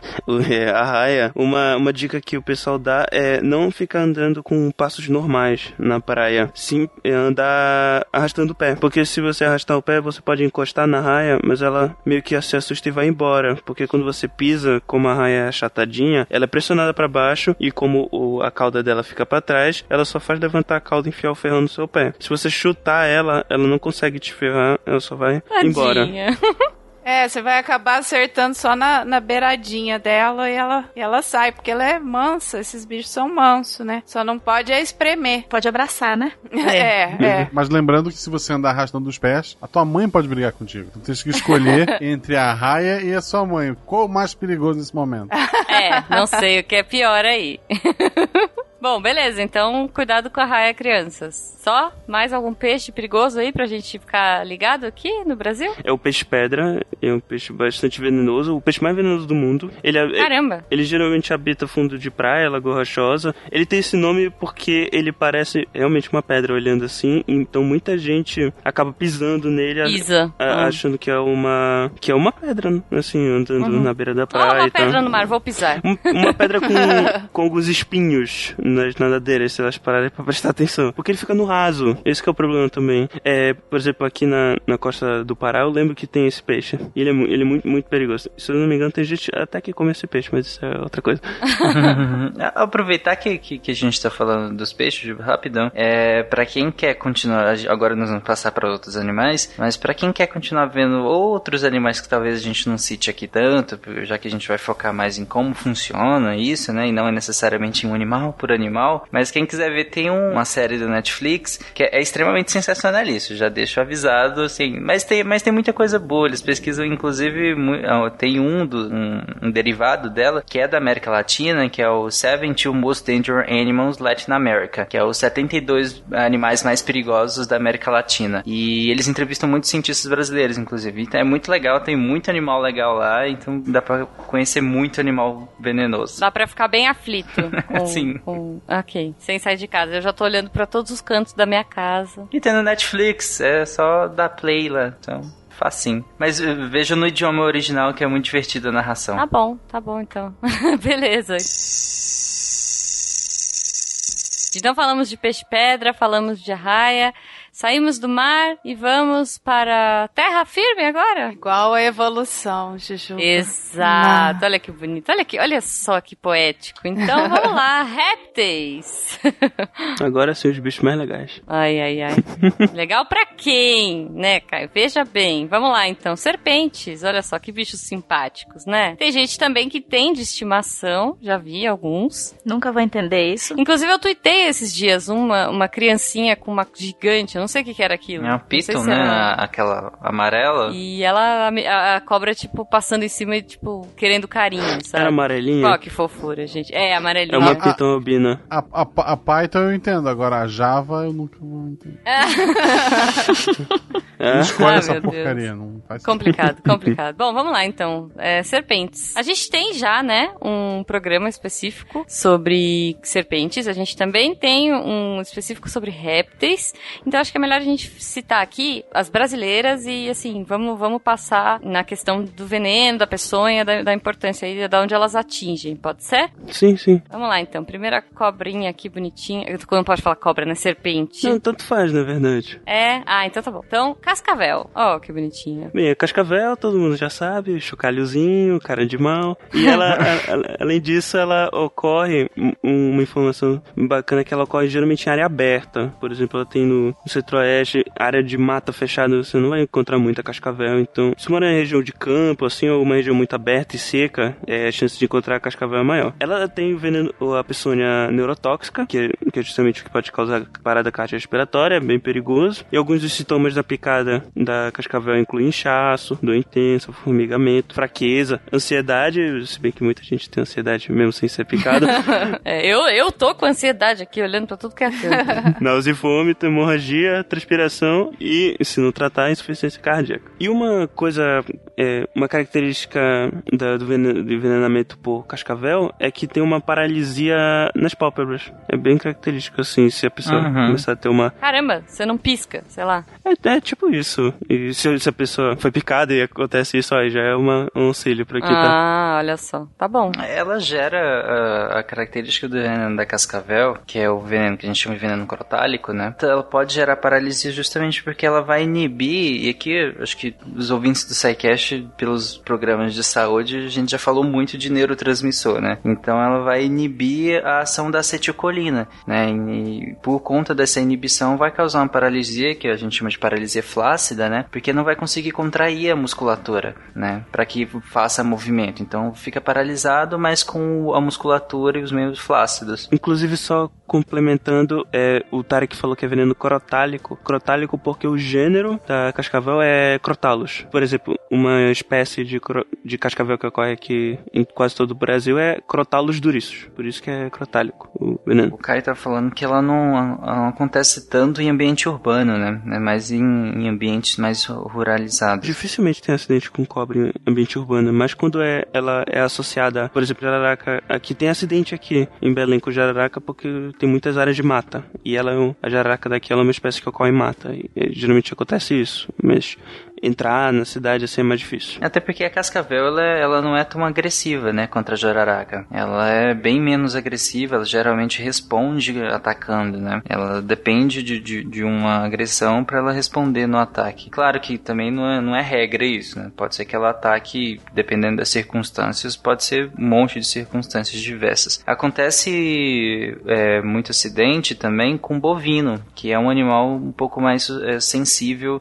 ao veneno crotálico crotálico, né? Além do, do, dos acidentes com seres humanos e com é, animais domésticos de modo geral, né? Cães, gatos. Beleza, vamos falar então da, da que sempre confunde e dá medo em todo mundo, ninguém sabe. Coral, a cobra coral. Tem a falsa e a verdadeira. Na dúvida, tenha medo dela. Corra! a gente sempre fala, quando fa faz algum tipo de evento pra população, sempre fala que na dúvida é, se mantenha afastado. Mas uma característica que ajuda a diferenciar um pouquinho as corais verdadeiras da maioria das corais falsas é que as corais verdadeiras costumam ter um olho muito pequenininho. Ah, então, mas para você chegar e reparar no olho muito pequenininho, você já tá muito perto da boca. Não, mas é, é, é porque nesse caso ajuda no exemplo falso, porque várias corais falsas elas têm olho grande, de cobra de árvore, por exemplo, que precisa ver bem. Tipo cobra de mangá, sei lá. É. São os mangazinhos. Tem umas cobras arborícolas que têm um olho bem grande, assim, porque na árvore precisa ter uma boa acuidade visual, enxergar bem, passar pelos galhos, enfim. Então se parece uma coral, mas tem olho grande, provavelmente é uma coral falsa. Tá, mas por que a coral é perigosa, gente? A coral, né, aquela vermelha, preta, essa, né? Isso, dos anéisinhos. Por que, que ela é perigosa? Bem, porque ela também, assim como a cascavel, ela tem um veneno neuro, neurotóxico, só que que ele é muito, muito, muito potente. Ele é bem mais ah. perigoso que o veneno da, da, cascavel. Tem poucos casos de acidentes com a coral, porque ela é uma cobra muito, muito calminha, muito mansa. Eu já ouvi casos de gente que foi picado depois da, do terceiro, terceiro ou quarto pisando na cobra. Caramba, mano, você tá fazendo sapateado na, não, na porque cobra, às vezes gente. ela tá pisando e não, recebe, não percebe que tá pisando na cobra. Porque algumas são pequenas e tal. Aí o, o veneno, ele se eu bem me lembro, ele pode levar a óbito, assim, em menos de um dia, a pessoa, se não for tratado com, com urgência. Porque neurotóxico, ele pode causar, esse sim pode causar uma parada cardiorrespiratória muito rápido.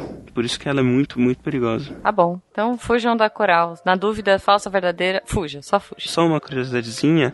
Das cobras que a gente vai falar aqui, ela é basicamente a única que morde. Ela não, ela não pica por conta da, da dentição dela. Ela tem os dentes que inoculam, as presas que inoculam o veneno, elas são fixas na, na parte da frente da boca. E como ela tem uma cabecinha bem pequena, a abertura da boca dela é, é muito ridícula.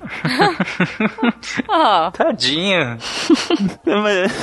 Tadinho. Não é ridículo, é apropriada. Coitada, ela. chama ela de ridícula. é que ela abre a boca bem, bem pouquinho. Bem pouquinho. Isso ajuda a pessoa a, às vezes, ser mordido pela cobra e não ser envenenado, porque ela não, não abre muito a boca, e quando a coral é muito pequena, às vezes ela nem consegue abrir a boca o suficiente para picar a gente. Quando é maior já é um problema. Todas as outras cobras que a gente vai falar, a cascavel que a gente já falou, a jararaca e a surucucu que a gente vai falar, são da família Viperide, a família das víboras, e todas elas têm uma dentição que a gente chama de solenóglifa, que essa é a dentição das cobras que picam, porque esse dente, ele é móvel, ele é muito grande, é, comparado com o dente da coral, por exemplo. É, imagina assim, a, a, a, cobra ela tá com a boca fechada e o dente está voltado para dentro da, da boca. E quando ela abre, ela o, o, dente ele se projeta para frente e aí ela faz como uma uma picada mesmo, ela injeta o veneno e depois tira, bem rapidamente. E por isso que a gente chama de picada. E nós explicamos sobre dentição, né, naquele cast especificamente sobre cobra, a gente acabou explicando a localização desses dentes, como que diferencia e tudo mais. Escutem lá pra, pra reforçar esse cast.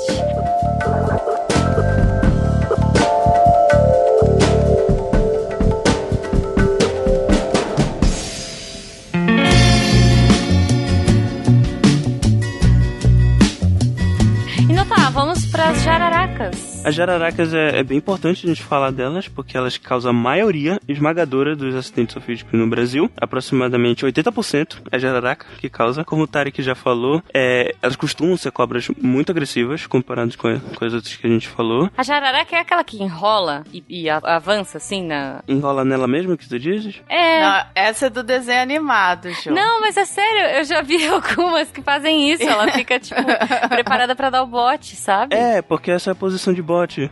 Só que da maioria das cobras. É, mas é comum a cobra, não necessariamente a, a jararaca, né? É porque ela precisa se projetar, né? Então, para se projetar, ela faz aquele, aquele todo assim enroladinho, assim. É, é. Não, é porque geralmente as cobrinhas que eu via em casa, não sei, gente, qual a preferência, mas é, na minha casa antiga elas ficavam na piscina. Elas adoravam ficar no fundo da piscina nadando. Ah, devia ser cobra d'água. Então, eu não sei, cara, mas assim, essas umas não... verdinhas clarinhas. Ah, essas não são venenosas, não? É. Então, Então, então as minhas referências são essas que ficavam na água e essa que faz a rodelinha pra dar o bote. ok, continuando tá na que faz a rodelinha pra dar o bote. rodelinha, por favor, jararacas. Eu, eu fiquei esperando o Guaxa fazer alguma piadinha com sogra, não veio. A minha tá aqui, inclusive. tá bom. Eu, eu, gosto da minha, eu gosto da minha, ela mora no Rio de Janeiro. Sem comentários. Né? Beleza. Não, vamos lá então. Jararacas. O que, que elas são perigosas? São agressivas? que mais? Acho que o, o grande problema do, dos venenos das jararacas é que ele tem algumas características um pouco peculiares, né? E junta com a cobra, que já é um pouco mais agressiva do que as outras, né? Não necessariamente ela vai sair correndo atrás de você loucamente. Não é tá. isso. Quando a gente fala de um animal que é um pouco mais agressivo, a gente quer falar geralmente que ele é um pouco mais responsivo, né? Então ele tende a reagir de uma maneira um pouco mais agressiva, de uma maneira um pouco mais violenta. Mas não é que você tá andando do nada no meio do, de algum lugar e a cobra vai sair louca correndo atrás de você, como naqueles filmes de ataque à cobra. The plane. Não, humano, vou atacar. Não, não é bem assim, não.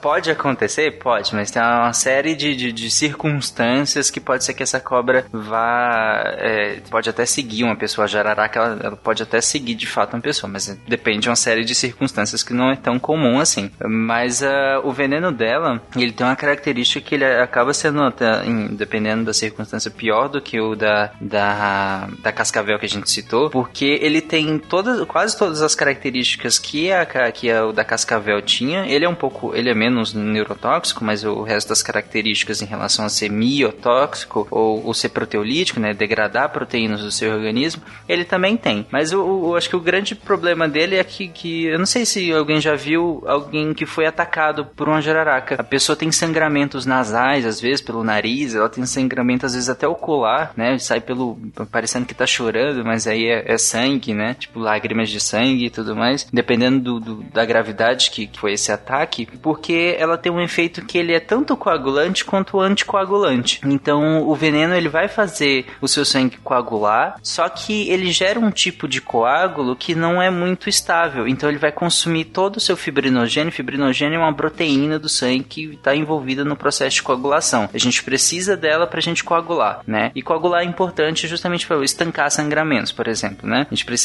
do, do fibrinogênio de uma série de outros fatores junto com as plaquetas para que a gente estanque sangramentos. E então esse veneno ele vai vai consumir esse fibrinogênio, vai gerar vários vários vários coágulos, né, vários trombos ao longo do, do seu sistema vascular e você vai perder a capacidade de formar novos. Então você vai começar espontaneamente a ter sangramentos, porque você não consegue mais coagular o seu sangue para estancar esse, esse, é, essas lesões ou qualquer tipo de lesão vascular que você tenha. Então você tem esses dois efeitos, que tanto você coagula e aí você gera uma série de problemas ao longo do seu corpo, né, dessa coagulação. Pode chegar ao ponto máximo que a gente chama de coagulação intravascular disseminada, que é a CID, é, que gera uma série de problemas vasculares que pode evoluir a óbito, como também você tem o outro lado que você não consegue mais coagular e conter sangramento. E aí você começa a sangrar por várias por vários locais e você pode entrar em, em choque é, hipovolêmico, que é o choque pela baixa quantidade de sangue circulante. Você não consegue mais fazer esse sangue circular e entrar bonitinho nos órgãos para oxigenar e tudo e levar nutriente. Então seus órgãos começam a morrer porque você não tem sangue su suficiente para fazer isso. E aí você morre por insuficiência renal, por choque hipovolêmico ou pela CID que eu falei agora. Ai, bom, tá, tá delícia. E também tem a necrose, né? Que é um risco muito grande, complicado de jararaca. Ah, tá tá, tá Sim, né? ela, é, e justamente ela tem essa característica de necrosar o, o, o próprio local, inclusive, né? Da, da... Caramba, gente. Mas temos o soro! é, sofreu um acidente, vai pro posto, vai pro pronto-socorro que tem o soro lá. O quanto antes. O soro botrópico. Como é que é? Botrópico. É, é um trava-línguas isso. O, o, da jararaca é o botrópico, que é justamente o gênero nela, dela, né? É Botrops. Botrops. Exatamente. Tá bom. E que nem o da, da, da, da cascavel, que é o gênero Crotalus, o, o, no caso, o soro seria o crotálico, né? Que é relacionado ao gênero de cada um.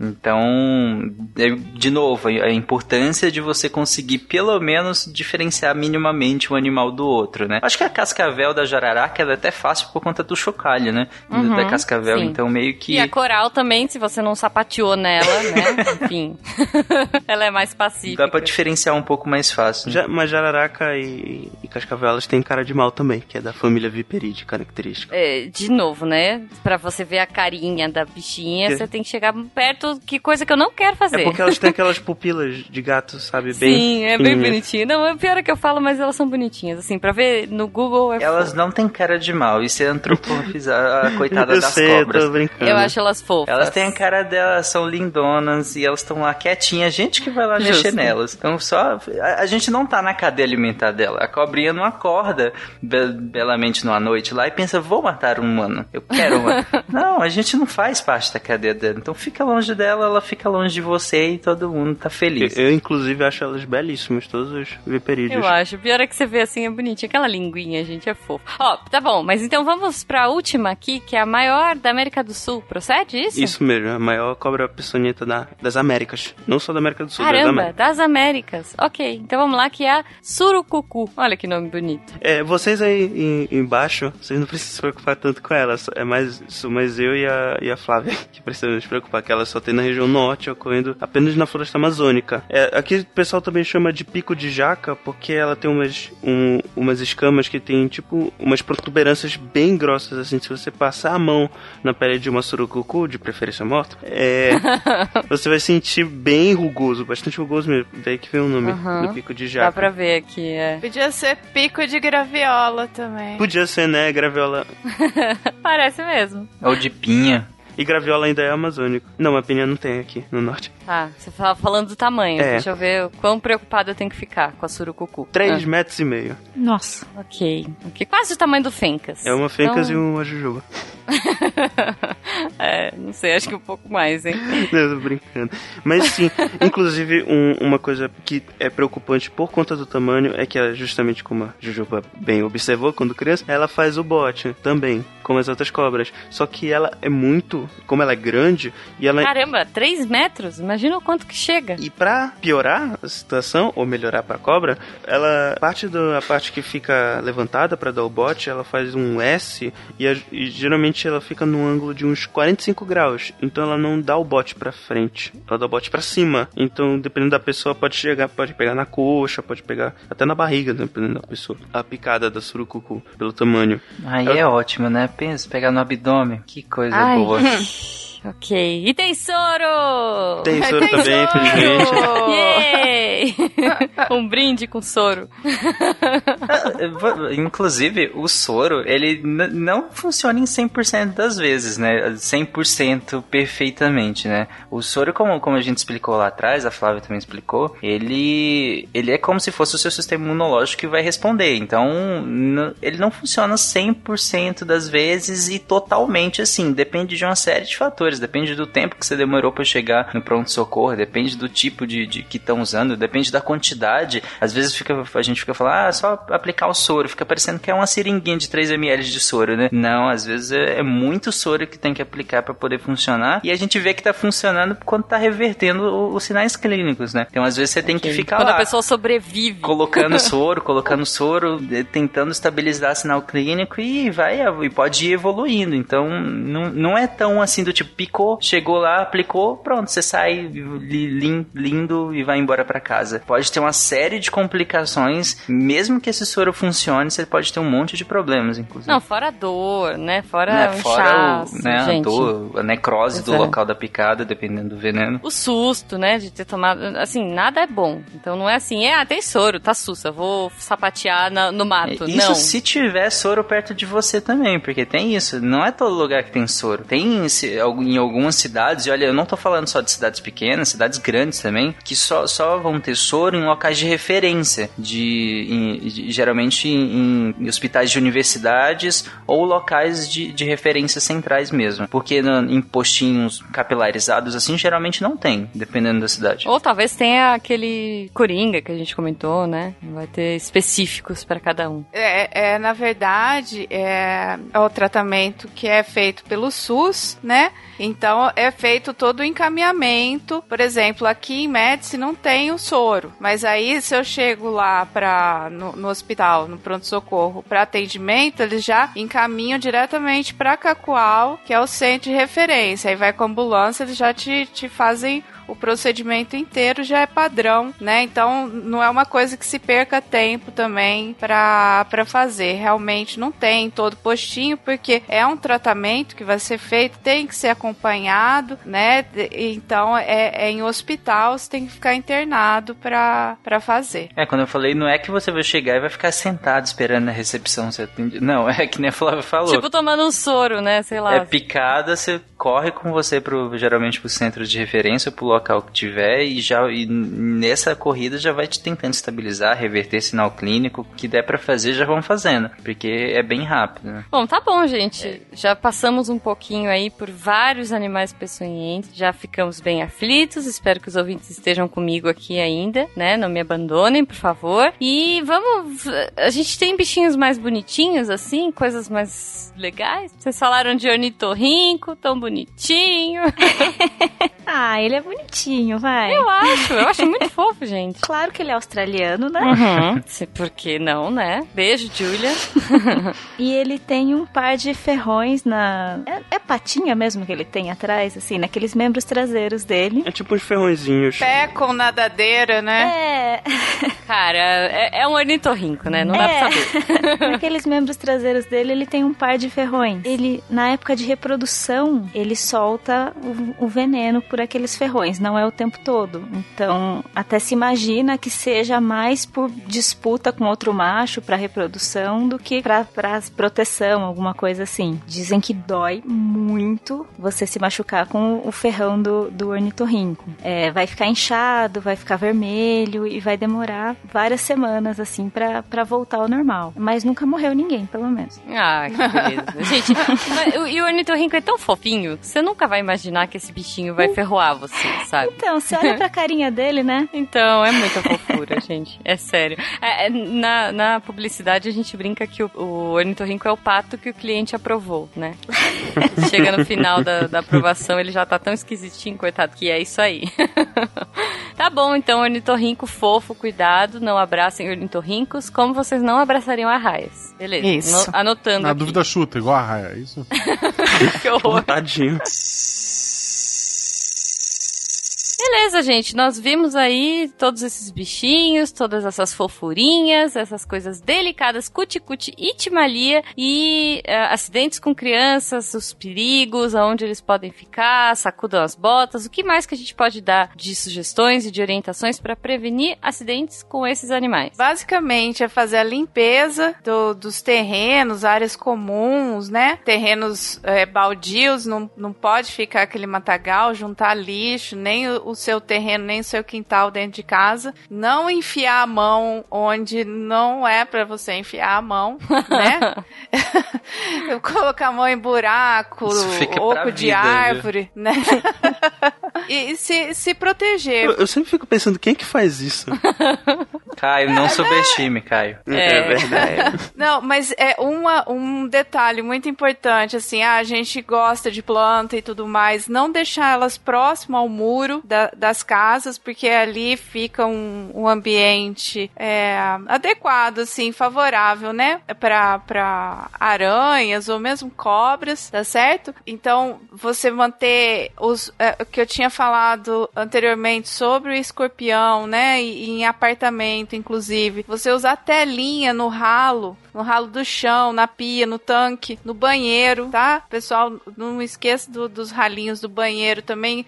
Se tiver ocorrendo é, esses problemas perto da sua comunidade, então dá para fazer é, a utilização dessas telas nos ralos principalmente. Proliferação de insetos, né? Mosca, mosquito, o que for, vai aumentar a quantidade de aranha também, né? Porque elas se alimentam alimentam desses, desses insetos. Então, se a gente mantiver a limpeza, já é meio caminho andado, tá certo? Percinho de, de criança, é, se, não, não deixar as coisas assim encostadas diretamente na parede, principalmente a gente que, que mora nessas, nessas regiões, em cidade pequena, área rural, é mais comum, né, de, de, de ter problema com isso. Então, a gente pode ter uma aranha na parede à noite, você rolar e, puf, esmagar a bicha e ela acabar te picando, né? Fazer vedação de fresta, de buraco de parede, assoalho, é, rodapé, onde tiver frestinha, buraquinho, você veda para não virar casa de nenhum desses é, artrópodes aí que pode te machucar, tá certo? É aquilo que a gente falou das botas, roupas, da chacoalhada da, antes de, de usar, né? Acondicionamento de lixo, né? O todo beijo fenca, o saneamento básico que é necessário. Então a gente tem que colaborar com isso também, fazendo o acondicionamento correto do lixo, de toda, de tudo o que o que possa causar ali matéria orgânica para proliferação desses desses animais, para evitar isso, então tem que ser tudo bem armazenado, colocar o lixo na hora certa que o lixeiro vai passar, né? Não deixar lá uma semana esperando, não colocar o lixo no, no vizinho, tá? Estamos de olho. e deixar as lagartixas livres. Desde que elas comem aranha. A lagartixa é um bichinho do bem que vai te ajudar. Osguinha, a osga que a gente gente chama aqui. Como? Osga. Osga? Osga. Osga. Eita. Osga. É um bom nome pra ela. Geralmente eu chamo as minhas as lagartixas que moram aqui em casa de Jurema, mas tá bom, Osga é bonitinho também. muito desses muito do controle desses animais a gente tá pensando é, não necessariamente em combater diretamente eles, né? Mas geralmente ou a gente combate o local onde geralmente eles são encontrados, onde eles usam de abrigo, né? Eles saem de, de um ambiente em que era de abrigo para outro que eles, eles também vão precisar de abrigo. Então a gente tende a combater esses locais. Por isso que a Flávia falou lixo, terreno baldio, é, isso acontece em algumas áreas e não só periféricas de cidade, porque tem muito terreno que é usado para especulação imobiliária em, em, grandes centros que acabam ficando com, com lixo entulhado e, e não pode. Tem multa, inclusive, dependendo da cidade, né, que a multa geralmente é estipulada pelo, pela própria prefeitura, né? Então depende de, de, qual, de qual município que a gente está falando. Ou então a gente combate também a, a, predação, né? No caso, a presa desses animais. Por exemplo, a Flávia citou o escorpião, então a gente combate as baratas, por exemplo, que é um, um, uma alimentação do, do escorpião. Então, o negócio de deixar lixo jogado e tudo mais, que acaba proliferando uma quantidade boa de baratas e com um monte de comida disponível, óbvio que vai surgir escorpião se tiver, né? Se a região for propícia para isso. Tá bom, mas olha, pensando bem, se escorpião come barata, eu acho que eu gosto um pouco mais deles agora. Mas lagartixa também, tadinha. Não, lagartixa eu adoro, gente. Eu acho então, fofo demais. Ela é super bonitinha e come barato também. Mas escorpião e lagartixa não voam. Não. é verdade. Aliás, uma curiosidade aqui rapidinho. Outros nomes da lagartixa é osga aqui no Pará e no Maranhão. É uhum. labigó no Piauí. Labigó, já ouvi. Labigó. labigó. Taruíra no Espírito Santo. E tiquiri em Roraima. Tiquiri. Tá bom, fofinho então. Tem bons nomes aí. Gente, antes da gente encerrar, eu acho que a gente falou bastante de levar as vítimas correndo, né? Assim, importante dar um atendimento o mais rápido possível, mas a gente tem alguns cuidados que a gente tem com essa vítima, né? Vocês querem falar um pouquinho sobre? É, é, ao longo do episódio a gente citou, acho que quase todas as recomendações básicas, né? Do que não se fazer e do que se fazer às vítimas. Tem muita cartilha disso, inclusive, eu acho que principalmente em lugares que tem universidades, as universidades tendem a sempre a distribuir cartilhas é, orientando a fazer ao, ao, que fazer nessas situações. Mas é aquele basicão, do tipo, não amarrar o, o local do, do, da picada, por exemplo. Você não, não amarra braço, nem faz. Isso é muito disseminado pela cultura pop, né? Você de, levou uma picada, eu não sei de onde diabos eles tiraram que fazer um, um, um torniquete, você, você estancar a, a, a circulação sanguínea no local vai de alguma maneira ajudar. Vai ajudar a, a amputar depois. vai ajudar a amputar Ai, depois, é tipo isso mesmo. porque não vai conter a, a disseminação do, do, veneno, porque ele vai na sua corrente sanguínea, cara. Não tem como. Só se você cortasse o membro rapidão, sabe? sei lá, você levou a, a picada, corta o membro em cima. Aí talvez funcione. Mas, né? Caso você não vá fazer isso, por favor, também não faça torniquete. Não vai Beleza. funcionar e pode prejudicar depois. Pode gerar uma necrose você perder o membro. Não, não, não sugar o local também, né? Como a gente é, falou lá atrás falado, também. É. Não urinar. não fazer não xixi nas pessoas, acho importante também. É importante. É pra vida. A, a menos que seja no ambiente mas... controlado e conversado anteriormente. É, nesse caso, é, escolha okay. sua. Mas enfim, não, não tem substâncias caseiras. Isso acontece pra caramba também, né? Que botar folha, pó de café ou sei lá, pasta, pasta de, de, dente. dente isso acontece com queimadura, né? Que as pessoas tendem a colocar muito pasta de dente, essas coisas assim. E algumas mais malucas que, que jogam álcool, querosene, óleo de bateria, sei lá, as pessoas são malucas, Caramba. né? Então, não faça isso, sério, porque realmente pode prejudicar. Não é nem só que não funciona, é que realmente pode prejudicar e você pode quase perder o membro por conta, às vezes, de, de uma atitude que você tentou tomar ali no desespero. A Flávia falou lá atrás, inclusive, né, que é, às vezes você tá tão desesperado que você, sei lá, a primeira coisa que você pensa, ah, vou sugar o veneno, vou jogar alguma coisa que eu tiver à mão que eu acho que pode funciona. Café. É, pode café, não sei. É, eu, eu sei que bate o desespero na hora, mas, né, e que é idiota eu falar que tente manter a calma. Mas é que realmente não funciona. Não, não dá. Mas assim, corre pro hospital. Usa o seu desespero para correr pro hospital. É, inclusive eu, tinha falado do torniquete, né? Se você for picado em algum, por exemplo, na mão, tenta tira as coisas, tira anel, tira relógio, porque ele vai acabar funcionando quase como um torniquete. Se sua mão, por exemplo, ficar demasiada, né? Se ficar inchada, grandona, ele vai funcionar como se fosse um torniquete, né? Ele vai pressionar aquela região, aquela região vai perder o suprimento sanguíneo e você pode perder o, o membro, né? Por conta de uma necrose. Perigo em Goiás, inclusive, né? Ter o, as calças de sertanejo universitário. Meu Deus, Caio. Caramba, eu não vi essa vindo. É, Meu se Deus. você for de Goiás, retire a calça caso seja picado nos membros pélvicos. Mas não faça xixi nas pessoas.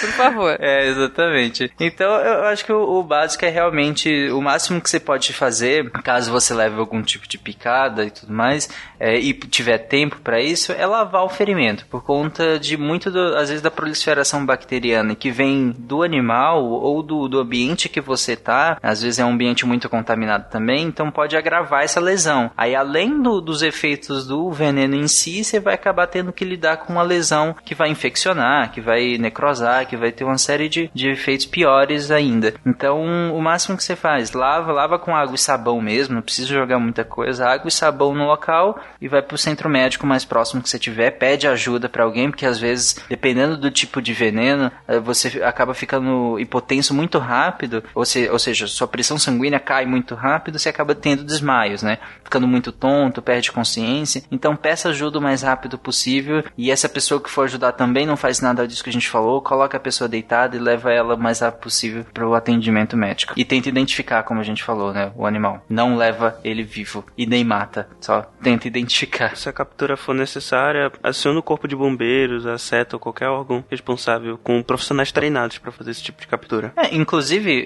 esses animais, é... se você levar, né, ele vivo que não, não deve ser feito, eles vão ser encaminhados para esses locais. E uma outra coisa que, que eu ia falar, acabei enrolando agora, que um, uma coisa coisa muito importante é notificar, né, esse, esses casos. A gente tem um sistema de informação de grau de notificação, que é o SINAM, e vários outros, Sistema Nacional de Informações Tóxico-Farmacológico, e esse, é extremamente importante que isso seja notificado, para que a gente tenha esse perfil epidemiológico. Justamente, além do, do de ter esse perfil epidemiológico para uma série de outras coisas, é, a gente precisa dele também para facilitar o diagnóstico, às vezes. A gente precisa de, desse perfil epidemiológico, então é extremamente importante que se faça a notificação né? E a gente tem os laboratórios que produzem esses soros espalhados aí no Brasil. São quatro laboratórios principais: o Instituto Butantan, o Instituto Vital Brasil, a Fundação Ezequiel Dias e o Centro de Produção e Pesquisa de Imunológicos. Então, esse pessoal, ele, eles têm lá as criações de aranha, cobra, dos, dos animais peçonhentos e através de, desses animais, eles produzem os soros que são consumidos aí no Brasil todinho rapidinho. Então, quem tiver a oportunidade de é, visitar ou prestigiar mesmo esse, esses institutos de pesquisa brasileiros são extremamente importantes. É.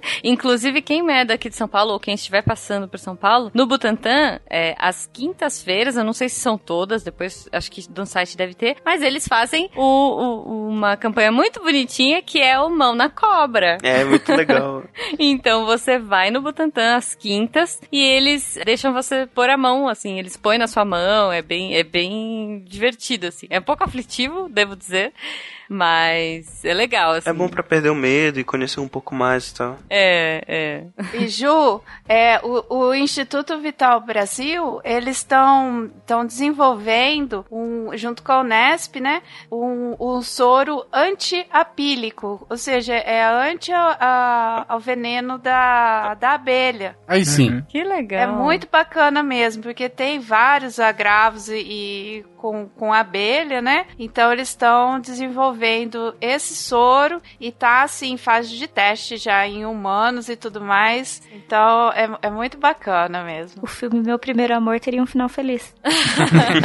Não precisaria do Meu Primeiro Amor 2, né? Exatamente. E, e é importante o, o soro anti-apílico porque geralmente o, o, procedimento é a gente tentar reverter a reação imunológica ao, à abelha, né? A toxina da abelha. Que essa reação às vezes é tão exacerbada que às vezes a gente demora até conseguir reverter, se conseguir reverter. Então, a, a, ter um soro específico para toxina da abelha é extremamente importante, né? Para que a gente consiga é, reverter o quadro rapidamente. Gente, então hoje nós aprendemos a diferença entre animais peçonhentos, quer dizer, diferença, né? Descobrimos o que é peçonha, descobrimos os mecanismos de ação, como é que é a evolução. Falamos de vários animais fofinhos, outros nem tanto, formas de prevenção de acidentes, cuidados e uh, captura de animais a gente falou por cima, assim, né? Um pouquinho só. Hum, laboratórios e institutos que trabalham nessa área. Caramba, muita coisa legal, muita coisa boa. Eu não sei se eu vou dormir essa noite, porque eu tô pensando que pode ter uma aranha encostada. A minha cama é encostada na parede, então eu já estou noiada com isso. Espero que as lagartixas aqui de casa façam um bom trabalho.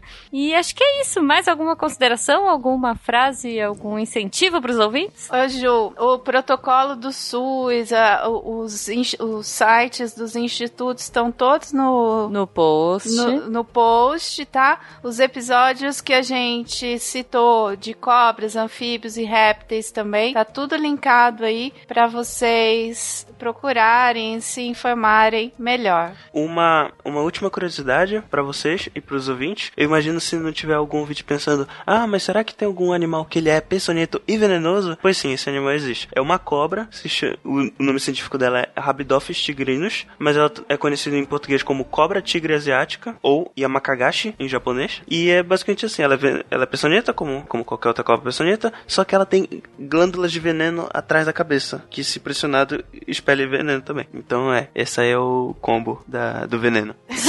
eu, eu acho muita sacanagem. A gente fala um monte da Austrália, mas tem um país que, se os desenhos estiverem falando a verdade, as cobras e os tentáculos são muito piores.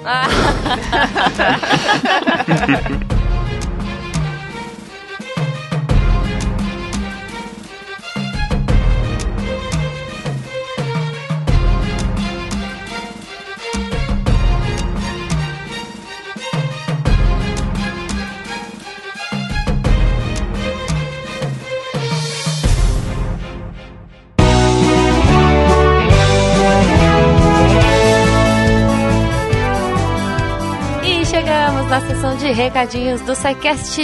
Sim, hoje é quinta-feira estamos aqui para mais um episódio super especial na nossa parceria com a Fiocruz. Beijo, seus lindos. Hoje eles trouxeram uma coisa meio ui, aflitiva, ui, meu Deus, peçonhenta e, e, enfim. Espero que vocês tenham conseguido ouvir até o fim. Espero que vocês gostem do episódio. Espero que vocês gostem da host.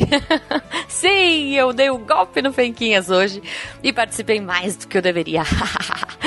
Enfim, pessoas, eu gostaria de agradecer a todos vocês que estão ouvindo, gente. Gostaria de agradecer muito a fofa da Fiocruz, que faz esse projeto extra do SciCast ser possível todo mês para vocês. E claro, lembrar aqueles recadinhos básicos. Se você quiser trocar ideia com a gente, se for uma coisa mais fala que eu discuto, contato arroba E se for uma coisa que você pode discutir com todos aqui, se você quiser mandar fotos fofinhas, se você quiser uh, perguntar alguma coisa pro pessoal, pra equipe que participou desse episódio, enfim, o que você quiser, você entra no post do Deviante, coloca aí a sua dúvida, seu GIF, seu amor e, enfim, mande muitas mensagens pra gente que a gente adora. Siga a gente também nas redes sociais, arroba Portal Deviante. Mandem amor pra Fiocruz, agradeçam essa parceria linda que tá rolando. E claro, lembrando sempre que a partir de um real vocês ajudam, como a Fiocruz, a tornar a ciência mais divertida. PicPay, Patreon e Padrim. Procura lá, os links todos estão no post. Agora vamos dormir, né? Porque amanhã tem mais SciCast.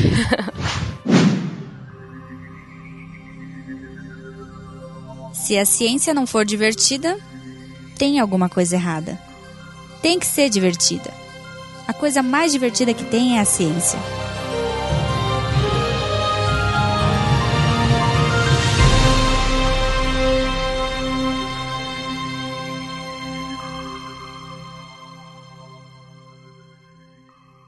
Esse podcast foi editado por Nativa Multimídia, dando alma ao seu podcast.